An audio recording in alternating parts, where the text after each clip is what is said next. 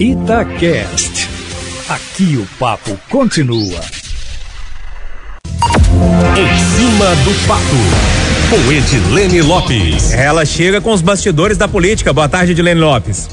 Boa tarde, Júnior Moreira. Boa tarde aos ouvintes do Plantão da Cidade. As declarações que o deputado professor Cleiton, do PSB, responsável pelo requerimento que criou a CPI da CEMIG, deu durante a semana, não param de render. Depois de ele ter dito que está sendo ameaçado e foi grampeado por uma empresa que presta serviço para a CEMIG, depois da abertura da CPI, o deputado Roberto Andrade, do Avante, que é da base de governo, protocolou um requerimento na Assembleia pedindo que as denúncias sejam investigadas e que seja solicitada a entrada da polícia no caso.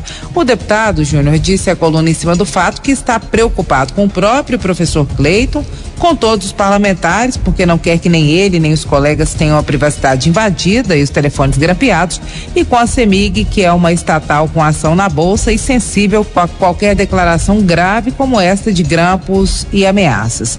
Mas a verdade mesmo é que esse pedido de investigação é uma resposta do governo do estado à CPI, já que várias fontes do executivo acreditam que o grampo no qual o deputado professor Cleiton foi monitorado não é de nenhuma empresa ligada à CEMIG, mas estaria relacionado à CPI da Covid do Senado, já que o sigilo telefônico do cabo da Polícia Militar Luiz Paulo Dominguete, que seria vendedor de vacinas e que denunciou um esquema de propina foi quebrado. E dentre essas conversas tinha uma conversa do Dominguete com o deputado professor Cleiton. Aí ele teria tido o sigilo quebrado indiretamente por causa de Dominguete da CPI da Covid. Eu não acredito que isso possa trazer complicações para o deputado estadual, já que ele e Dominguete são da mesma região, do sul de Minas, e é o que tudo indica já seriam conhecidos, mas de toda forma esse pedido de investigação do governo pode enfraquecer de alguma maneira, as denúncias feitas pelo deputado envolvendo a CEMIG. É mais um capítulo, Júnior, da guerra entre o governo do estado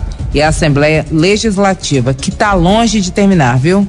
E tem bastidores da desfiliação do ex-deputado Nárcio Rodrigues do PSDB, é isso, Edilene? Pois é, Júnior. Um outro assunto dos bastidores da política mineira é a saída de Nárcio Rodrigues do PSDB. Ele foi presidente do partido, viveu um episódio polêmico nos últimos anos, foi preso por suspeita de desvio de verbas públicas em uma operação da Polícia Federal.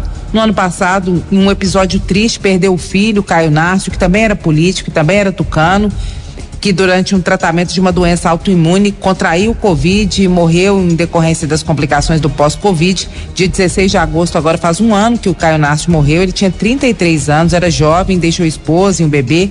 E o partido e a família estavam organizando para esse mesmo uma homenagem para ele. Mas agora não se sabe como vai ser essa ação, que era conjunta, e houve um desentendimento interno do partido e do Nárcio Rodrigues. Ele divulgou uma nota dizendo que o PSDB não é o mesmo ao qual ele se filiou. Brigas internas no partido.